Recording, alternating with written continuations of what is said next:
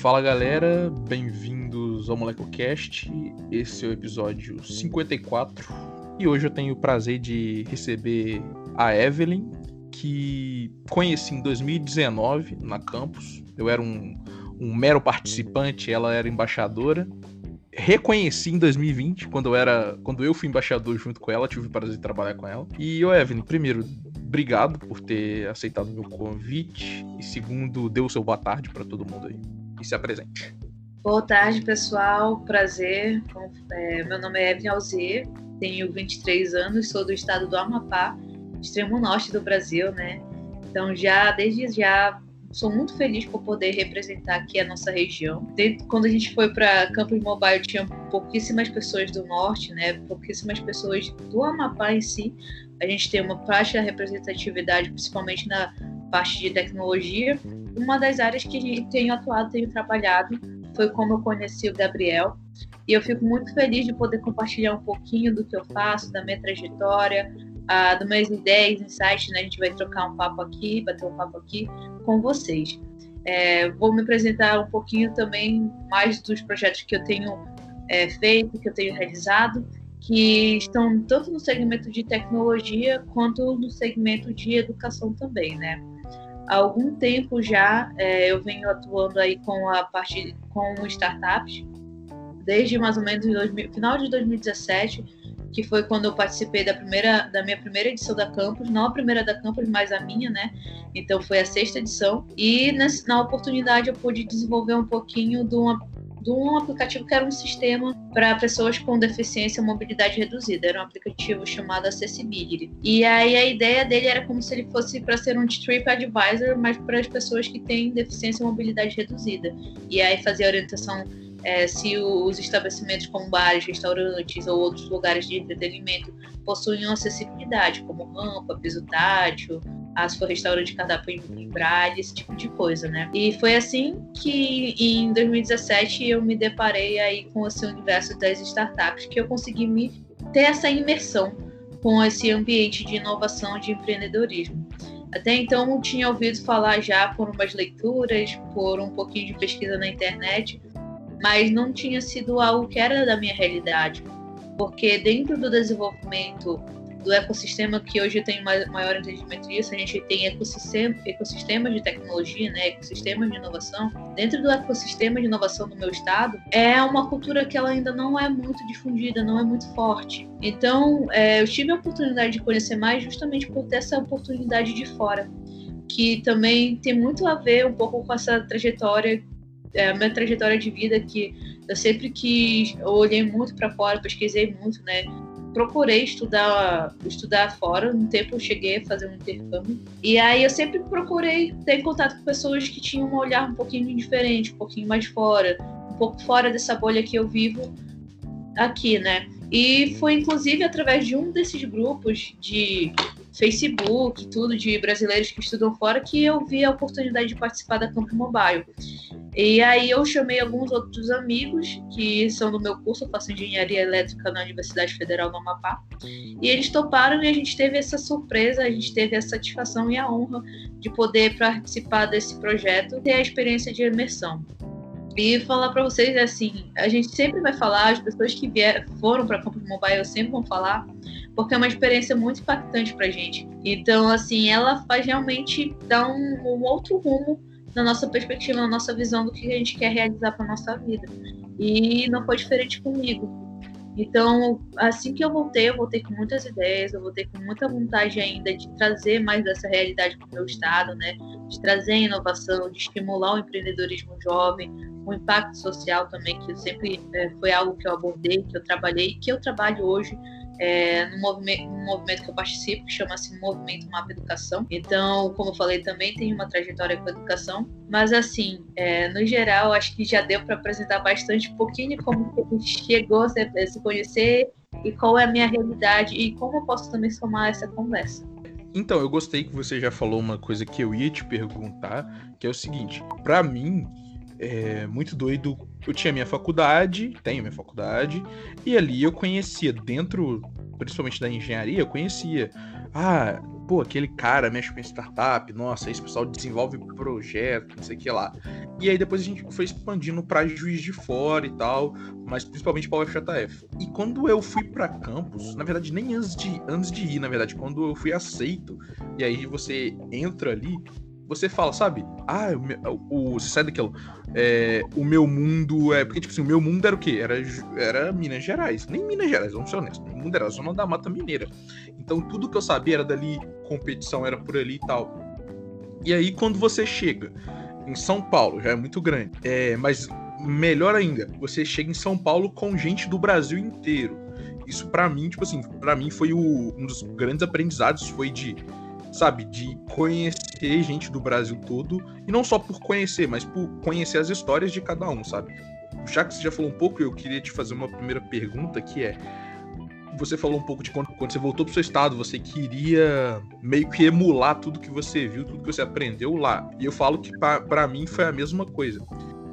Eu queria que você falasse assim de como foi quando você voltou, os primeiros passos que você fez? Porque hoje, hoje tipo assim, hoje você é coordenadora estadual do, do mapa educação lá no Amapá, hoje você já tomou uma proporção muito maior do que nessa época, de quando a Evelyn voltou da campo, sabe? De como foi esse processo de evolução? Nossa, cara, assim, o processo mesmo, né? Assim, eu tinha muitas ideias, mas não sabia muito como começar. Só que eu voltei muito empolgada, voltei muito motivada. E aí, é, quando, eu, quando eu estava na faculdade, eu comecei a tentar participar mais de projetos, a me envolver mais, a tentar falar um pouquinho dessa realidade, do que é isso, dentro do, da faculdade, né? Só que uma das coisas que eu fiz também, que talvez gere um pouquinho de receio em muitos jovens, é falar disso de maneira política, né? Politicamente. Então, assim, dentro do, da própria faculdade, por exemplo, é, eu cheguei a participar de, de, de eleição de reitoria, então chegando, falando com reitores, é, com candidatos a reitores para saber quais eram as propostas que eles tinham para a gente conseguir desenvolver algo voltado para ciência e tecnologia dentro da universidade, alguma aceleradora, alguma incubadora, porque aqui no meu estado a gente não tem nem isso. A gente tinha uma incubadora, mas foi, foi, a incubadora ficou parada. E aí a gente não tem esses lugares onde possam ser desenvolvidos aí as startups, onde elas possam ser incubadas, aceleradas. Hoje a gente tem é, quem faz esse, é, essa ponte, quem faz essa preparação é o Sebrae local. Mas a gente não tem quase essa iniciativa vindo da universidade. Né? Então, só da Universidade Federal. E uma das maneiras, além de um envolvimento com os estudantes, trabalhando em projeto com os estudantes, mas foi também tentar me envolver politicamente. Né? Aqui no meu estado, a gente é, um, é, é, nós somos pequenos, então a gente tem uma cultura muito forte da política, que a política ela movimenta muita coisa. Então muitas coisas a gente vai debater politicamente, né? E assim, para eu chegar ao ponto de conhecer a reitora, de me envolver com a reitora. Antes eu já tinha me envolvido com, em outras relações políticas, é, que provém até também do legado que eu tenho familiar. Então, assim, é, quando eu vim com essa ideia, comecei, eu, eu, quando eu comecei a debater ali com, com o reitor, com reitora de universidade, na verdade ainda tinha outras pessoas por trás que foram deputado, foi vereador, que eu tinha conversado anteriormente. Porque eu cheguei a trabalhar em 2018 numa campanha, que é a campanha da deputada Edna, e aí durante dessa, eh, nessa campanha eu vim com algumas propostas, e dentro dessas propostas estava justamente a gente abordar startups, a gente abordar inovação, a gente tentar trazer políticas públicas voltadas para a inovação no Estado. Quando a gente fala de criação de um ecossistema de inovação, a gente fala da importância de uma tríplice hélice, que é a universidade, as empresas e o governo. Então, assim, não que a gente vá deixar tudo para o governo, mas a gente precisa ter uma relação, um diálogo com eles. E a mesma coisa a universidade, que até então não estava desenvolvendo nenhuma, nenhuma atividade voltada para essa área. Então foi uma coisa que eu fui desenvolvendo. Eu não tinha tanto conhecimento técnico. Hoje eu sei um pouco mais, por isso que eu consigo falar para vocês. Mas eu sabia que o meio era aquele. E aí a gente chegou a promover em 2018 uma audiência pública é, sobre startups na Assembleia Legislativa aqui do Estado.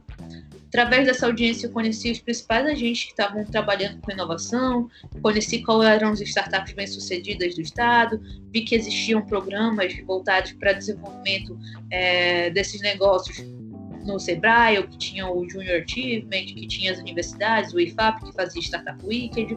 Foi conhecendo todos esses atores que compõem, que são, posso dizer que são stakeholders do ecossistema de, de inovação local. E fui me aproximando. E aí a gente foi criando relações, né? Fui entendendo o meio, é, sempre fui muito bem articulada politicamente, como falei. Cheguei a conhecer pré-candidatos a reitores, cheguei a trabalhar até para com eles para a eleição deles, foram eleitos.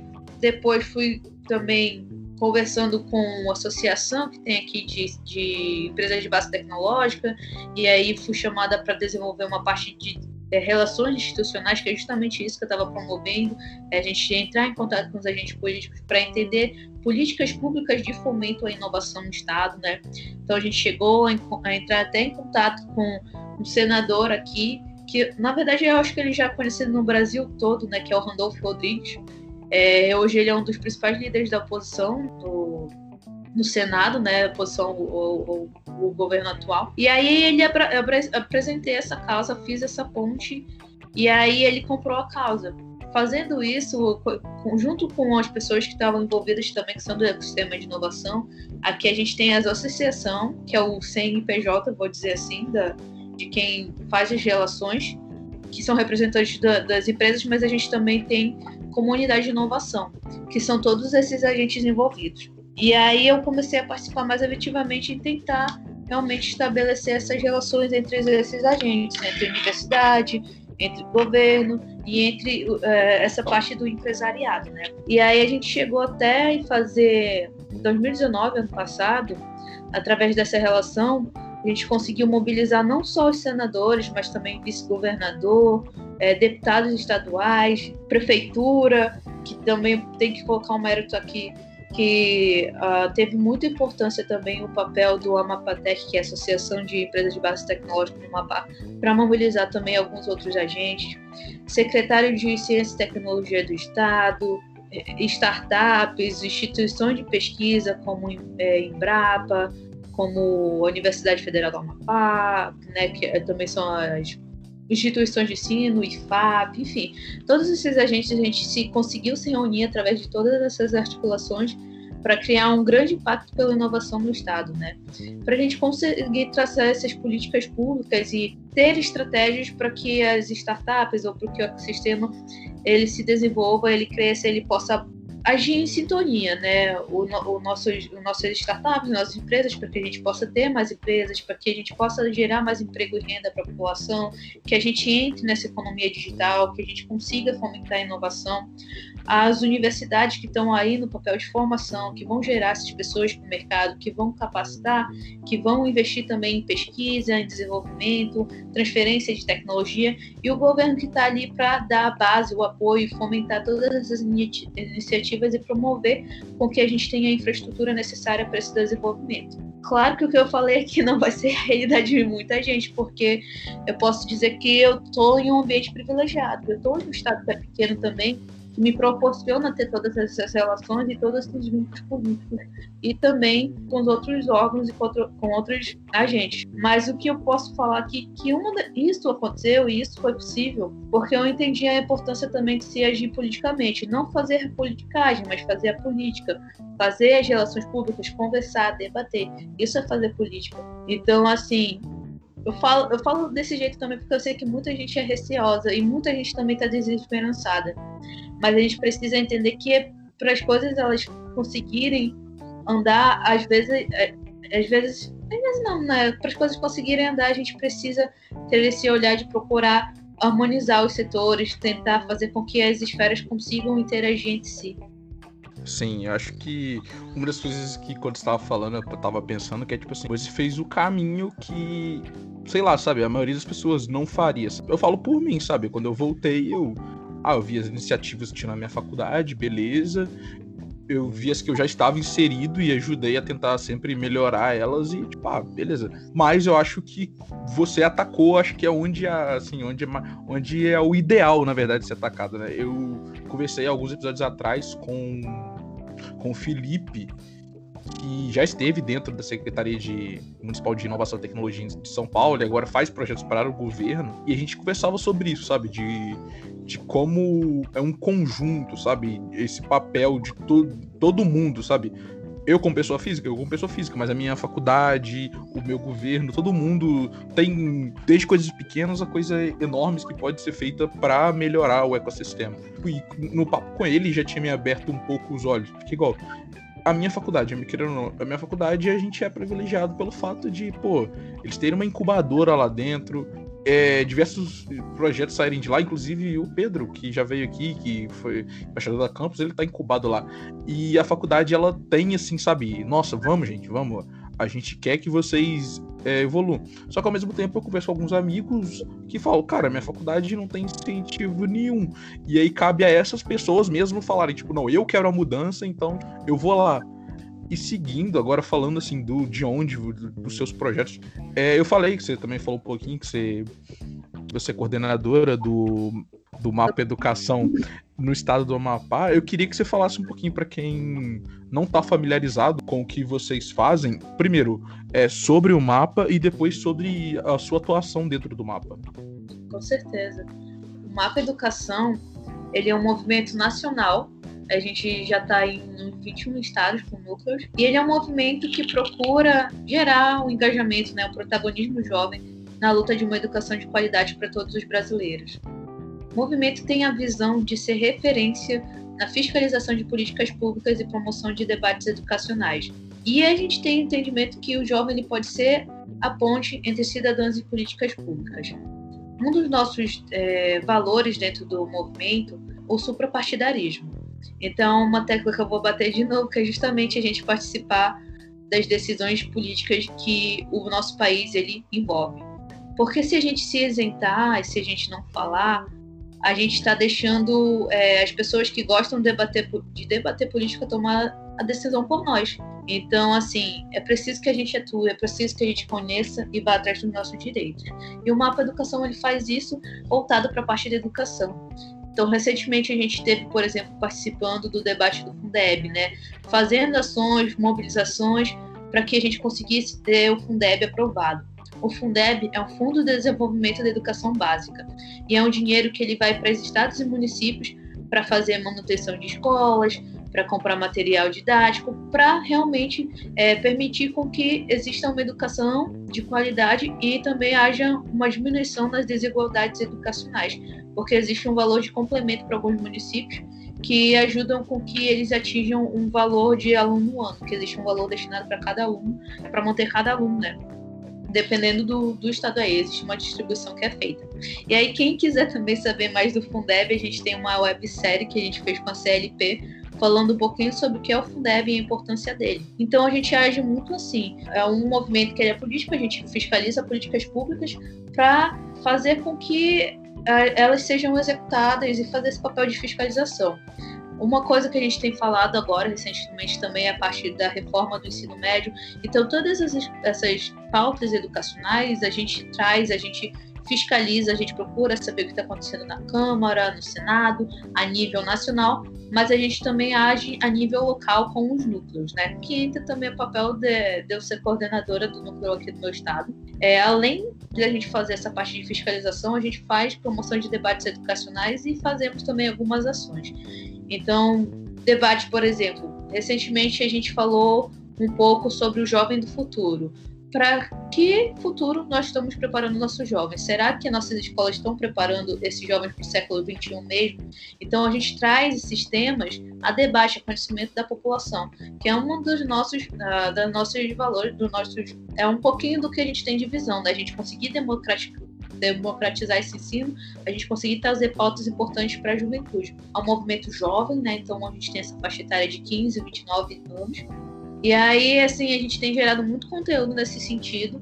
Quem seguir nossas redes sociais, no arroba Mapa Educação, tanto no Facebook quanto no Instagram, agora a gente também está entrando no LinkedIn, vai ver que tem muito conteúdo de qualidade voltado a essa área, né? Da gente é, trazer assuntos importantes da educação, é, trazer também entendimento de políticas públicas, né? Voltadas para a educação, que é uma PEC ali, qual a importância de alguma iniciativa, algum tipo de política pública. A gente também tenta agir de forma é, política, que a gente chama de advocacy, que é uma ferramenta que o terceiro setor tem, quando a gente fala de movimento, a gente fala de organizações sem fins lucrativas, a gente chama de terceiro setor, né? De fazer a iniciativa de advocacy, que são iniciativas que têm impacto estrutural, ou seja, tem grande impacto, pode ser no, em âmbito governamental, né? Em âmbito de políticas públicas. Falando um pouquinho a nível regional ou a nível é, municipal, a nível de núcleo, a gente tem como exemplo também uma ação que uma, um dos nossos embaixadores, na época era embaixador, hoje a gente fala de coordenador e líder municipal, mas na época que o mapa tinha embaixador, a gente teve um embaixador que conseguiu fazer um baixo assinado para que as, a, as eleições nas escolas fossem feitas de maneira democrática e não por indicação política. Então, é o tipo de ação que o mapa ele quer ter, além da, de da gente trazer esse conteúdo, esse acesso sobre esses assuntos para a população e para a juventude, né, que é o nosso público principal. E, claro, a gente também faz ações sociais em escolas, promovendo é, doação, ou arrecadando material, ou fazendo ações mesmo com comunidade. A gente não deixa de fazer a parte social mesmo a gente tendo um, uma vertente mesmo mais é, política. E aí o meu trabalho aqui é fazer a coordenação dos ativistas, coordenar, coordenar os líderes, fazer planejamento estratégico, né?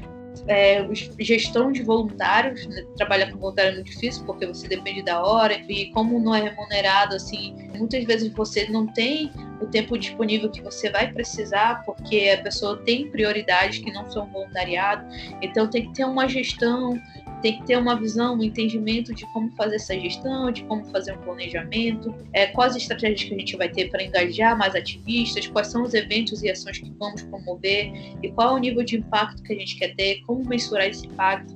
Então, como coordenadora, hoje eu trabalho assim, fazendo. É, planejando ações, tentando engajar mais pessoas para participarem do movimento e colaborarem é, para a gente estar tá gerando esse impacto pela educação que nós queremos a nível municipal, mas a nível Brasil também. E mais recentemente também estou com o desafio de me desenvolver na parte de captação de recursos, né? Que assim eu faço muito paralelo entre terceiro setor e segundo setor, que é a parte do, é, do empresariado, porque eu falo assim que o mapa é como se fosse uma startup, só que ele é assim fins lucrativos, né?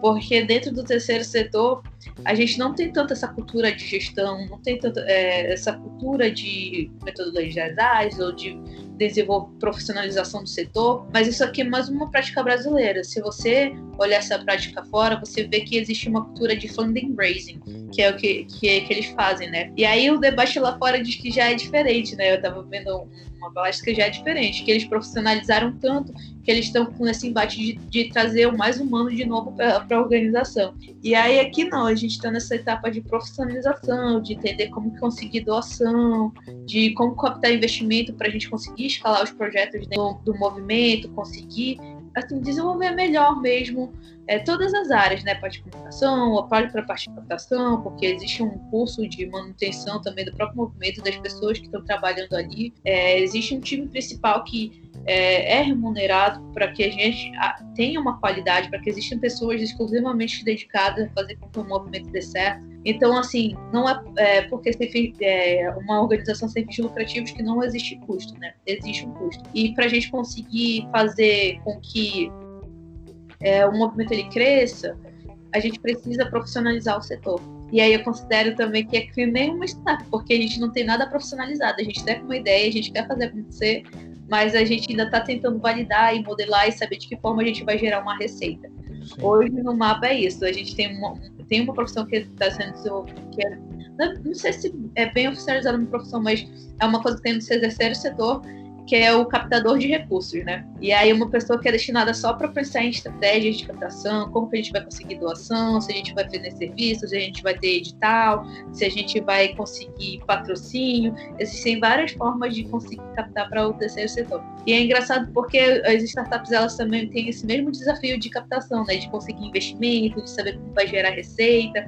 Então, assim, muitas coisas que eu utilizo no mapa, que eu utilizei no Núcleo, que agora eu estou utilizando também para entender mais a parte de contratação, eu peguei do universo da startup. Então, para tu ver como, mesmo sendo ambientes diferentes, a gente continua conseguindo aproveitar os insights de cada um desses setores e conseguir fazer com que integrar eles para fazer um trabalho de, de excelência, né? Fazer um bom trabalho. E para tu ter uma noção, mais recentemente é, eu trouxe ainda mais esse mundo de startup para o mapa quando a gente fez um, o Hackathon das Juventudes, né? que era uma coisa assim que quem está trabalhando na organização eles não tem tanta essa visão porque são uma, é uma galera mais que trabalha com educação, que é mais das áreas de humanas, vamos dizer assim, não tem muita pessoal que, que é da tech, né? E aí eu sempre gostei muito disso e via como uma forma da gente gerar soluções e gerar resultados para a própria educação, né? Hoje a gente for analisar o cenário de startups, a gente vê que a área de edtech é uma área muito forte e eu sempre pensava por que não? Por que não podemos fazer? Por que não inovar dentro do mapa? Por que não inovar dentro da nossa proposta? E aí eu tive a felicidade de poder estar conduzindo e organizando o Hackathon da Juventude, né?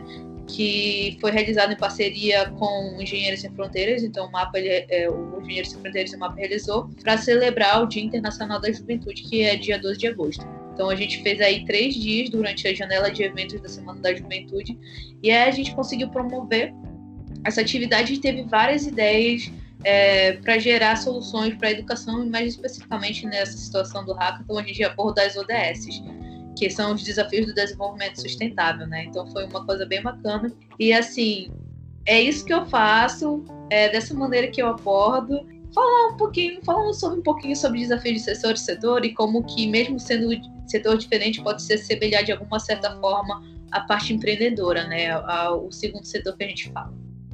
E aí o que a gente tá falando agora mesmo, antes da gente começar a gravar, era sobre isso, sabe? Muitas das pessoas que escutam o meu podcast, tem a galera que não manja nada de inovação, então, tipo assim, o MolecoCast tem sido isso para essas pessoas começarem a entrar nisso, mas tem muita gente que já tá nesse meio, a maioria tá ali tentando desenvolver aquela ideia que eles já começaram a pôr pra frente, mas transformar isso, pá, sabe, isso aqui vai ser o meu futuro, ou pelo menos o meu futuro no próximo, próximo sei lá quanto tempo, que é uma das coisas que a gente vai conversar mais pra frente, mas assim, a gente vê o quanto, se para startup já é um, um rolê captar é, dinheiro para se manter, para vocês e para todo mundo que que faz projetos de impacto social, né? Que a gente, eu já trouxe algumas pessoas para falar sobre projetos de impacto social no MolecoCast. O como, assim, aqui no Brasil as pessoas não conseguem entender, sabe? Tipo assim, é a falar, ah, tá, mas aonde que eu vou ganhar dinheiro nisso, sabe? As pessoas não têm esse conhecimento de, primeiro, ah, se você investindo naquele projeto de impacto social, ele vai se manter, ele vai conseguir trazer ali, provavelmente ele, tem, ele tá baseado em algum lugar e ele tem uma comunidade que vai se beneficiar dele e consequentemente com ele crescendo, o seu investimento ele vai ser retornado. E eu queria que você falasse um pouco de como você vê essa dificuldade, saber se é uma questão de muita coisa é cultura, né? Assim, é um desafio que as pessoas enxerguem isso. Mas assim, a gente precisa começar as próprias organizações, elas precisam é, se mobilizar e começar a promover ações e promover e também vender, né? Vender seu peixe, vender a ideia de que você está é, tá investindo é, na sociedade, você está investindo no pacto social, você está investindo ali no futuro das crianças, você está investindo para uma sociedade melhor, mais igual. Que as pessoas mesmo, mesmo que já sabem, mas a gente precisa insistir, sabe? Porque é uma coisa que a gente precisa precisa ser desenvolvida a cultura uh, do doar, a cultura do participar de projetos sociais, de voluntariado. Então, tudo isso parte de iniciativas, de ações, até mesmo dentro das próprias escolas, de estimular o voluntariado de alunos ou de ter esse discurso um pouquinho mais desenvolvido. E eu vejo que muita coisa já mudou, na verdade. Tem muita gente que também doa, tem muita empresa que desenvolve projetos de impacto social, fala que a própria, por exemplo, a própria Claro tem um Instituto Claro ali, desenvolve vários projetos. Fundação Lemo, que muito tempo apoiou o, o mapa, foi mantenedora do mapa, Itaú. Então você vê essas empresas começando a investir mais no impacto social. Claro que a gente tem algumas coisas que são feitas juridicamente, mas mesmo que seja por questão jurídica, que a empresa tenha que ter um compromisso social, é, que ela possa ser, receber incentivo porque está fazendo isso, mas já são maneiras, já são formas de, de, de incentivar o impacto, né? Gente vai um investimento em projetos sociais, em gerar impacto social.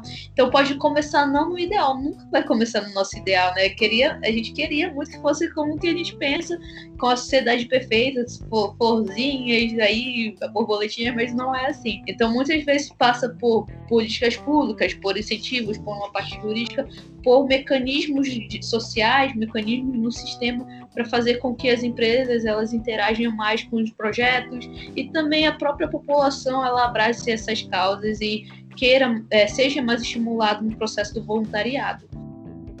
Sim, e seguindo ainda falando sobre o mundo das startups, esses dias eu quando eu tava vendo a sua, sua apresentação no Café das Seis, eu tava pensando sobre um ponto que assim, eu lembro de você ter falado que foi uma experiência pessoal, né? Que é, pô, a gente muitas vezes a gente entra em projetos. A maioria das vezes a gente é, sai de graduação, mas mesmo que não saia da graduação, é você, pô, eu vou começar um projeto novo. Quem que eu chamo?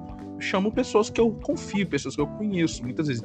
Então você entra em projetos com seus amigos, com seus conhecidos, até com seus familiares. E um dos pontos, e aí falando da minha experiência, é de que a gente evolui com esse projeto, muita coisa dá certo, muita coisa dá errado.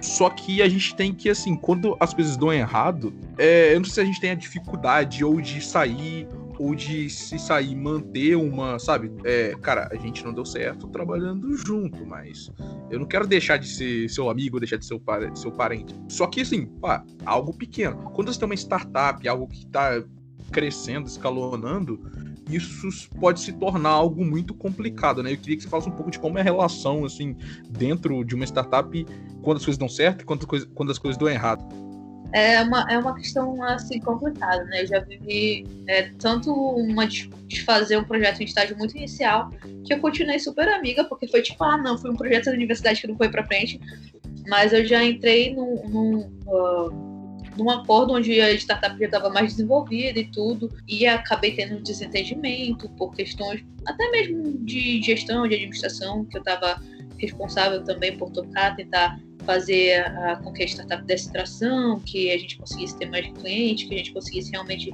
crescer. E aí eu acabei, assim, me desentendendo em alguns sentidos de, de algumas tomadas de decisão com sócios. E acabou que uma das coisas que eu não fiz, porque às vezes a gente confia muito que as pessoas não vão fazer, que elas vão ser corretas com a gente, é, eu não fiz um, por exemplo, um, ajustei o contrato social, não fiz um acordo de acionistas, é, que seguraria para mim pelo menos o meu direito de sociedade no negócio. Então, assim, eu saí com o rabo entre as pernas, sabe? Porque não deu certo, eu meio que discuti uh, quem eu fiz sociedade, foi como se eu nunca tivesse participado do negócio, da ideia. E aí é um dos cuidados que deve se ter também quando vai fazer uma sociedade, justamente isso. É você ter os seus direitos, por mais que seja mega parceiro, porque eu virei amigo dos meninos, das meninas que estavam comigo na, na startup, entendeu? Então não pensei que, que isso fosse acontecer. E aí, às vezes, a gente confia muito e acontece uma situação dessa e você sai acaba saindo prejudicado. Então foi um aprendizado também, né? Mas mais aprendizado que isso também foi é, aprender sobre mim mesma, sobre o que eu queria. Eu senti que talvez eu não estivesse tão é, entregue ao projeto, né? Eu acho que quem dá pelo menos, é o meu, falando no meu perfil, quem gosta de participar de, da parte social, gosta de ajudar muito, às vezes se doa muito e pode acabar perdendo certo foco. E eu posso dizer que eu não dei todo o meu 100%, meu, meu foco completo no desenvolvimento da startup. Mas só que a gente vai nesse universo empreendedor e a gente vê que não, o cara ele tem que dormir, acordar pensando na startup. Não era muito isso que eu queria para mim, né? Mas falando assim, mesmo de sociedade, a gente tem que ter esses cuidados, né? Porque pode ser que você se desentenda com seu sócio saia prejudicado. Possa ser que você se desentenda com o sócio, já tenha feito um acordo de acionista, já tenha, já tenha colocado isso para o jurídico, e aí dê uma briga de uma, de uma maneira pior que é juridicamente. E pode ser que você consiga sair normalmente, assim, conversar e conseguir se acertar com o sócio, que é mais difícil normalmente os sócios ligam. É um dos motivos, é um dos motivos por qual várias startups não dão certo é justamente os sócios eles brigarem e se, se entenderem. Então, assim, não tem bem algo específico, sabe? Cada caso é um, cada caso é um caso.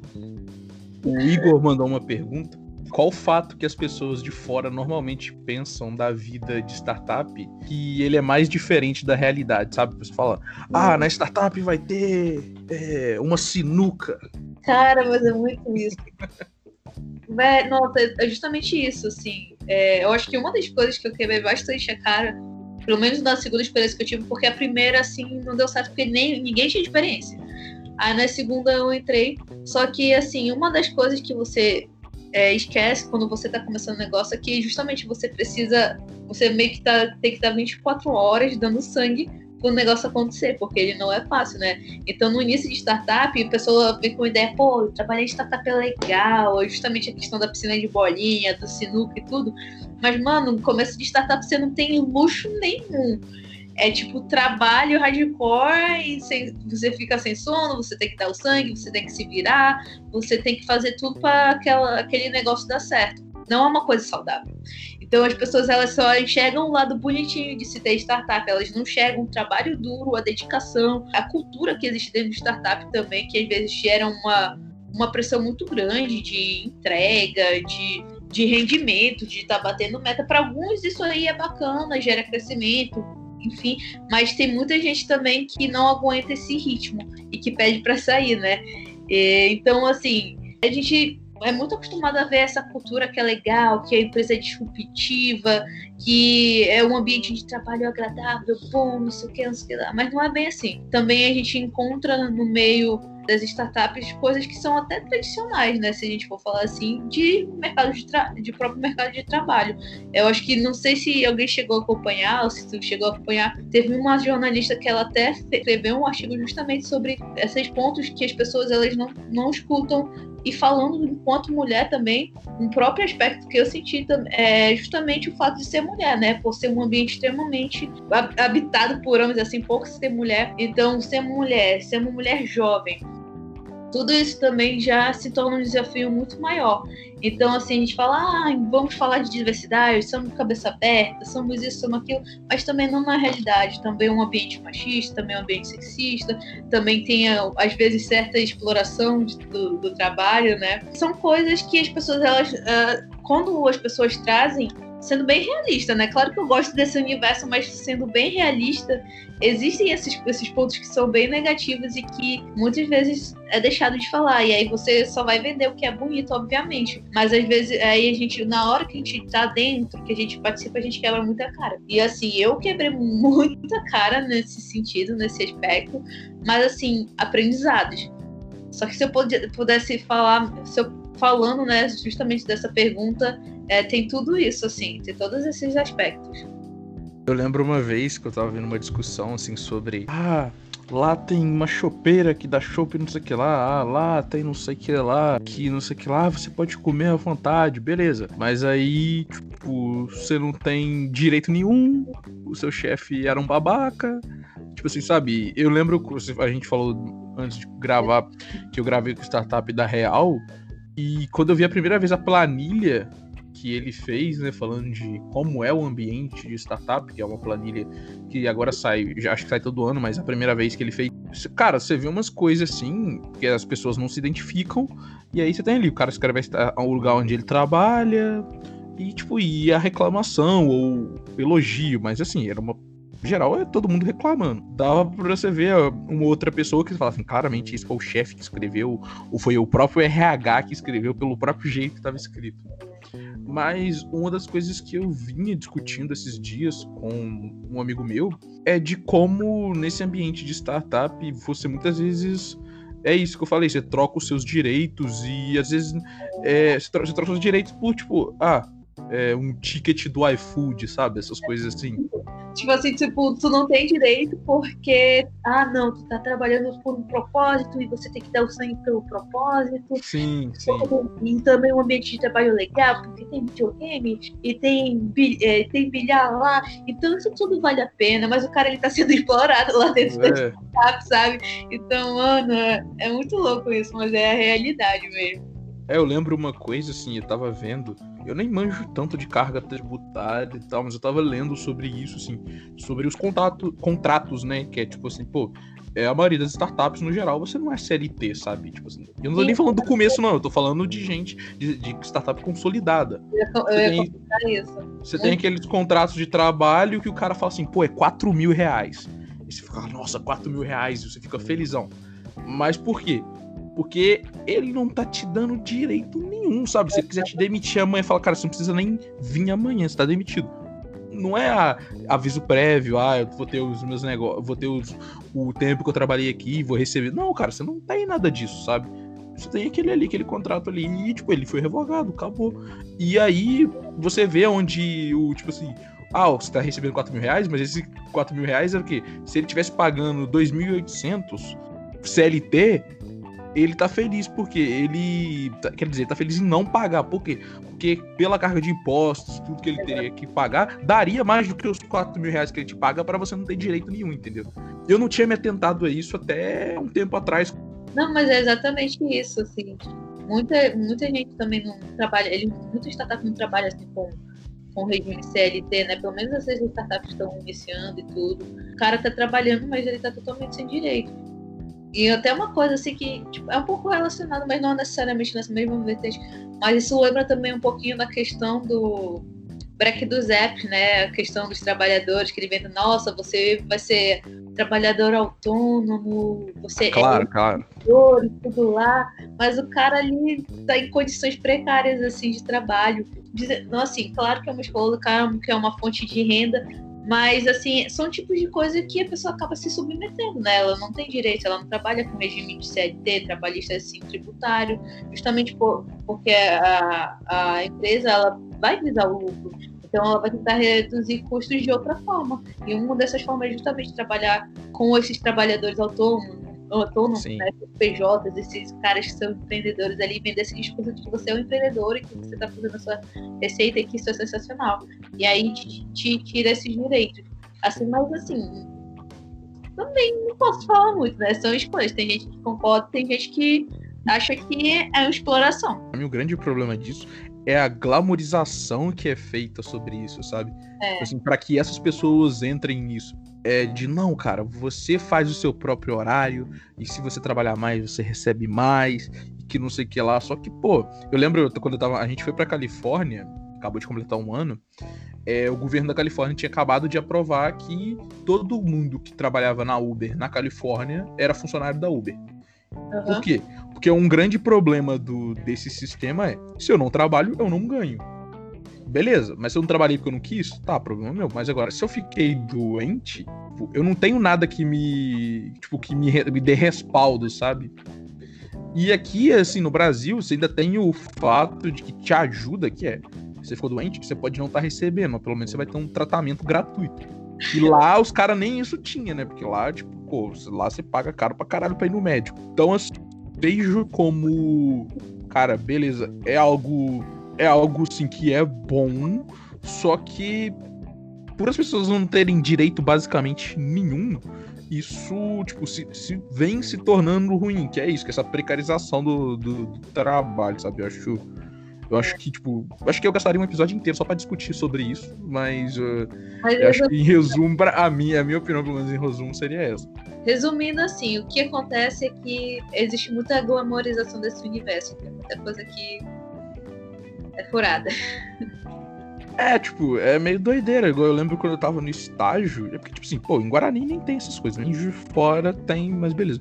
Pô, quando eu tava no estágio, sabe, eu vi uns caras que, tipo assim, pô, eu vi. Eu, eu, ah, eu lembro que eu li muita coisa na época, tipo assim, os caras que gastavam 30 quilômetros de sair de casa até uma zona boa de entrega e depois ele tinha que voltar. Só que eles faziam isso de bike todos os dias. Eu mano, tipo, Tipo, isso é, isso, isso é condições, tipo, muito sobre-humanas, tá ligado? Só que é, o cara, o cara falando, tá, eu vou fazer o quê? Não consegui emprego, o Brasil tá afundando no desemprego. É, ver como é uma questão de perspectiva, né? Porque, tipo, a gente olha assim, tipo, pô, nossa, olha o cara tem que se submeter a isso. Aí vem o cara que, é, que ele é, veio pelo lado positivo do empreendedorismo, tá vendo? Quem quer vai atrás. O cara ali, ah dificuldade, ele foi de bike pra conseguir a renda dele. Ah, não. Alguém, alguém vai pegar uma matéria. Alguém vai pegar uma matéria printar isso, colocar num curso de coach e vender por 6 mil reais a vaga para falar isso. Exatamente. Mas agora, antes da gente encerrar esse assunto, eu queria que você falasse um pouco, assim, tipo, você tem um conhecimento vasto disso, é, sobre suas referências e, tipo assim, sobre alguma coisa que você indicaria para quem tá escutando para aprender um pouco mais sobre isso tudo que a gente falou, né, no geral, né, sobre inovação, sobre educação, isso, tudo isso tudo. Bom, falar um pouco até que uma coisa que eu queria é, falar também a respeito de fazer mais alguma coisa é, em relação à, à, comunidade, se envolver mais, porque eu falei de um, um âmbito que é um pouco mais difícil, né? Mas vamos facilitar aí o processo, falar que a pessoa pode começar na inovação ou fazendo a diferença, tentando também se encontrar, participar de atividades de comunidade, né? Dentro, no Brasil a gente tem aí várias comunidades é, de inovação que a gente fala que são os bares de inovação do Brasil aí. Então, por exemplo, no meu estado tem o Tucuju Vale. No, em São Paulo tem a comunidade 011. Em Rondônia, porque eu sei um bocado do norte, porque a gente tem uma comunidade do, do norte, sabe? Então tem o Tambaqui Vale. E aí tem várias comunidades de inovação que promovem vários eventos de startup, que estão aí em conjunto às vezes com outras empresas e, e proporcionam programas de aceleração ou pré-aceleração e promovem atividades, cursos e é, outras coisas voltadas para essa área. Então, assim, uma das coisas que é, eu diria para essas pessoas que querem se envolver mais nesse cenário de inovação é se envolver na comunidade. A comunidade é muito importante. A comunidade está aí justamente para isso, para ajudar as pessoas que estão começando. Então, é, uma das coisas que eu faria é verificar se tem uma comunidade, né? Vocês podem ir muito bem na, na próprio site da ABS Startups, que é a Associação Brasileira de Startups, que elas trabalham muito com essa parte de fomento a comunidades. Então, eles trabalham aí com desenvolvimento é, das comunidades de inovação pelo Brasil todo. Eles fazem, eles conseguem catalogar o número de startups, quais são as atividades que são feitas, ajudam a promover. E eles têm feito é, bem forte esse trabalho de desenvolvimento realmente de comunidade de inovação no Brasil. Então, que alguém, é, se alguém quiser começar assim, mais a nível local, né? Porque assim, se for falar mesmo, a internet está aí, a internet te leva ao infinito e além mas é procurar pessoas da comunidade, ter essa pessoas que compartilhem dos mesmos interesses, das mesmas ideias, que querem crescer, que queiram trabalhar ou fazer suas startups, e isso dá um gás a mais, né? Pelo menos assim, quando encontrei aqui que tinha gente que estava fazendo isso também, esse fã deu uma, uma, uma animação e fala sempre que a gente não está sozinho, que tem pessoas é, que estão pensando da mesma forma, querem fazer a mesma coisa e a gente precisa conectar esses pontos. Normalmente a comunidade ela está aí para fazer esse papel. Então uma das coisas é justamente é, procurar sobre, sobre as comunidades, referência também procurar pela internet. É sempre uma, uma das coisas que eu estou fazendo agora são fazer os, os cursos. Tem tanta fonte aí legal né, para tecnologia. Tem, por exemplo, eu vou dar uns nomes, né? Porque foram os cursos que eu fiz, mas é, gestão 4.0, fala toda a parte do desenvolvimento de startups, que é do Thales Gomes do, da Easy Tax, que agora é da Singu, né? Aprendi muita coisa com ele. Tem curso de, da Lura, tem curso de várias. Eu tô. Eu não, não, tá, não tá monetizado, mas eu tô divulgando aqui a galera. Mas assim, tem muitas fontes pela internet que vocês podem pesquisar para conhecer. Usar o LinkedIn também, né? Muito importante, assim, porque tu consegue tirar muitas fontes através dos teus contatos. Acho que no meio que a gente está, uma das coisas mais importantes é realmente essa parte de networking, que a gente consegue descobrir muita coisa, muito material e também a gente consegue é, ter contatos e acesso a pessoas que podem nos dar uma visão muito boa e diferenciada em relação a certas temáticas. Então, assim, esse momento mesmo foi proporcionado por todo esse networking que a gente tem, né? E é, é sempre, a gente sempre vai falar isso porque, assim, é conexão, são pessoas, é comunicação, é relacionamento. Então, assim, para essa parte de inovação, vocês podem, podem fazer. Uma dica que eu tenho é essa, sim, se identificar na sua comunidade, procurar fazer esse networking, ter essas relações com essas pessoas é, diferenciadas, participar de eventos, mesmo que online agora, né?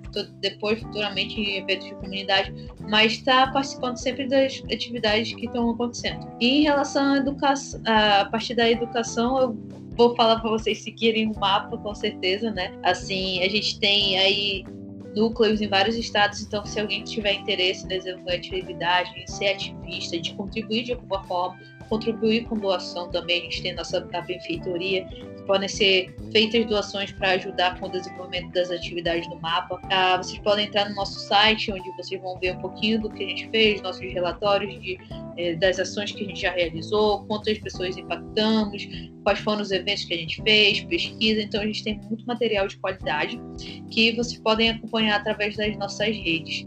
E vocês também podem me seguir, que eu sempre falo do mapa, sempre falo também de inovação, que é arroba underline.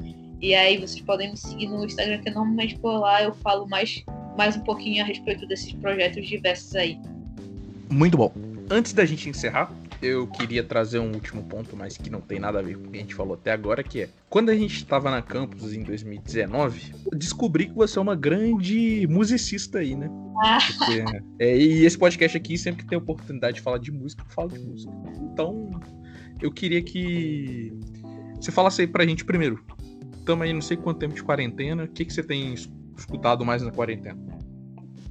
Nossa, eu escuto. Eu me pego difícil porque eu escuto de tudo mesmo, tipo, desde. O, o, a, é, a, pessoa fala que ela é eclética hoje, já não é tão. As pessoas já não levam tão a sério que a gente tem que falar que é eclético, eclético e depois ir falando, citando algumas coisas para as pessoas acreditarem que a gente é eclético. Porque todo mundo fala que é eclético entendeu? É verdade. Aí eu já eu ia citar, porque, tipo, tá, eu escuto desde o Lady Gaga, tava escutando o álbum Chromatic, tava escutando todinho, até remix de brega funk do Akon, da música do Akon. Cara, eu, tá, eu caí nesse submundo do, do YouTube essa semana, é, junto com três amigos meus e o Anzai, que gravou, que é um professor da UF. A gente, tipo, ficou até umas duas horas da manhã vendo assim, ah, MC Carol ar-condicionado tocando no. Tipo assim, só que na batida de anos 80, do Earth, Wind and Fire. E aí os caras não só faz isso, como eles põem a legenda em inglês, porque ele não quer só que o brasileiro assiste. E, ele quer exatamente, entendeu? Então é. Ah, é. Tem Impala versão pagode, essas coisas, sabe? Isso aí. Eu tô, tô nesse mundo atualmente. É, o meu algoritmo do YouTube foi pra puta que pariu. Mas o que eu tava escutando antes a gente gravar, eu tava escutando um rap, eu tava escutando uma banda de rock argentino aí que o Descobertas do Spotify me mandou. Não, eu, eu, tô, eu tava viciada em escutar esse remix por causa também do TikTok. Eu aderi à, à moda do TikTok. E lá eles, eles só usam é, música remixada. Então, assim, é Brega Funk do E, como é Pagode da Rihanna. pagode da Rihanna é maravilhoso. Pagode da Rihanna é sensacional. Não? Diamonds versão pagode, acho que de todos os remixes é a minha preferida. Sim, aí tô, eu tô escutando essas coisas, mas eu escuto também, escuto sertanejo, aí uma hora eu escuto pop, outra hora eu tô escutando indie. Eu escuto, às vezes eu pego pra escutar um álbum do Cigarettes After Sex, ou o álbum do Arctic, Arctic Mon. Ou também, tipo, eu não sei muito bem, eu te mandei até uma outra vez o Escutei. Que é muito bom. Eu não sei direito o gênero que ele tá É, agora a Arctic Monkeys versão forró é muito bom também, tá? também. Qualquer uma versão forró, versão pisadinha faz sucesso. É, a última coisa que, assim, que eu enrolei para escutar a quarentena inteira. E aí, semana passada eu fui escutar, tipo assim, eu via, eu via as pessoas, todo mundo falando desde antes da quarentena, Barões da Pisadinha, Barões da Pisadinha. E na minha rua já tinha tocado, mas eu não tinha prestado atenção. Aí eu falei, tá, vamos escutar Barões da Pisadinha, porque a música tinha ficado na minha cabeça, porque tem um pessoal que escuta rádio na minha rua, de vez em quando dá pra escutar. Aí eu caí em Tarrocheda do Barões da Pisadinha e foram aí 24 horas direto escutando a mesma música aí. Nossa. Depois que entra nesse universo, né? É um. Mas já a gente falou que você, que você escuta, andou escutando na quarentena, mas, tipo assim, além disso, você toca violão, eu lembro que você toca, você toca mais instrumento. Eu tava tocando música daqui da minha, da minha localidade, né? Que a gente escuta brega, a gente escuta melody, também tá incluso no repertório. Então, é isso que eu ia perguntar. Qual que, tipo assim, até hoje foi. Qual que é a música que você mais tocou no, no, no violão? Uh, eu mais toquei no violão. Deve ter alguma da Legião Urbana. É brincadeira. não foi Legião Urbana. Era que país é esse? que país é esse? Acho que que de abelha, não sei, também tem uma do que de abelha que todo mundo toca, que é.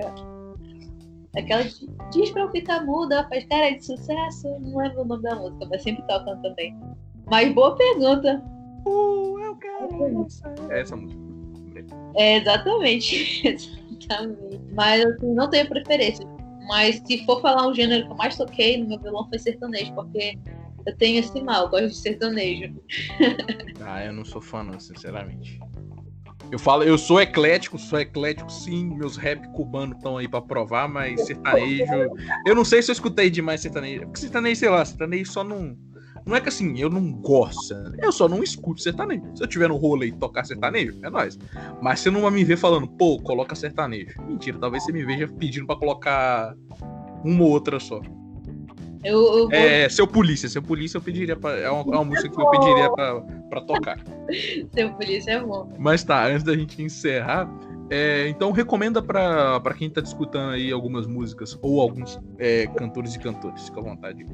Ah, Lady Gaga, né? Lançou Cromática aí, super mega premiado na premiação da MTV agora, assim, escutem o álbum da Lady Gaga. Eu vi, eu vi uma foto ontem no Twitter que é o pessoal assim, a reação, eu nunca tinha visto, a reação dos, dos cantores e cantoras quando ela subiu com aquele vestido de carne há muitos anos atrás. E eu nunca tinha visto, que tipo, tem a Rihanna morrendo, tipo, feliz, sabe? Caralho. E aí tinha, tinha a Kate Perry com a cara de. Nojo. que ela tá fazendo. A Taylor Swift tá com a cara de nojo. O Justin Bieber, criancinha, e o filho e o Jaden Smith, os dois com a cara de.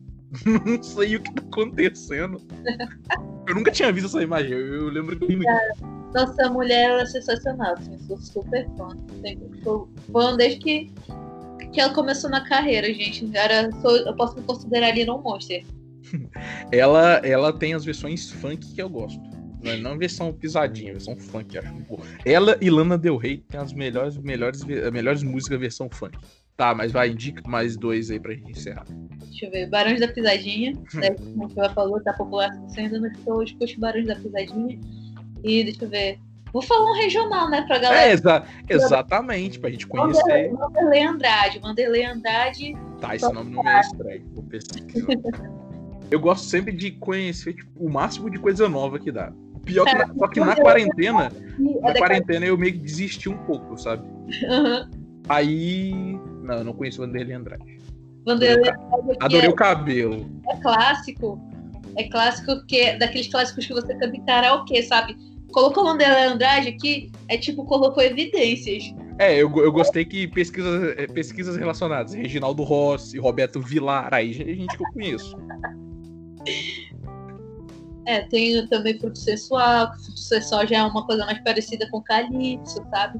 Aí Calypso a galera já conhece, né? Que não, não, Cali... não, é, é, Calypso não é as pessoas já conhecem. Calypso é muito famoso. Tava tocando agora, antes a gente começar a gravar, tava tocando Calypso na rádio de Guarani, entendeu? Tá eu... Calypso e Banda Deja Vu eu cresci escutando mesmo. Banda Deja Vu eu não lembro de onde que é. Calypso eu lembro que é do Pará e tal. Mas agora sim, novamente, muito obrigado a você aí pela gravação. Deu seu tchau aí, já deixou as redes sociais, mas se quiser deixar de novo aí. E já tá convidado para voltar aí futuramente no EcoCast.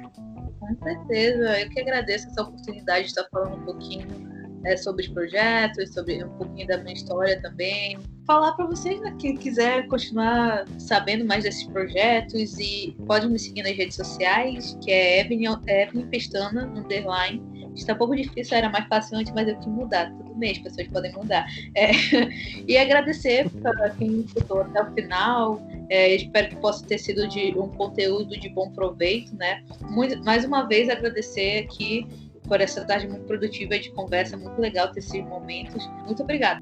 Eu que agradeço. Muito obrigado você novamente. Obrigado a todo mundo que está escutando até agora e tchau.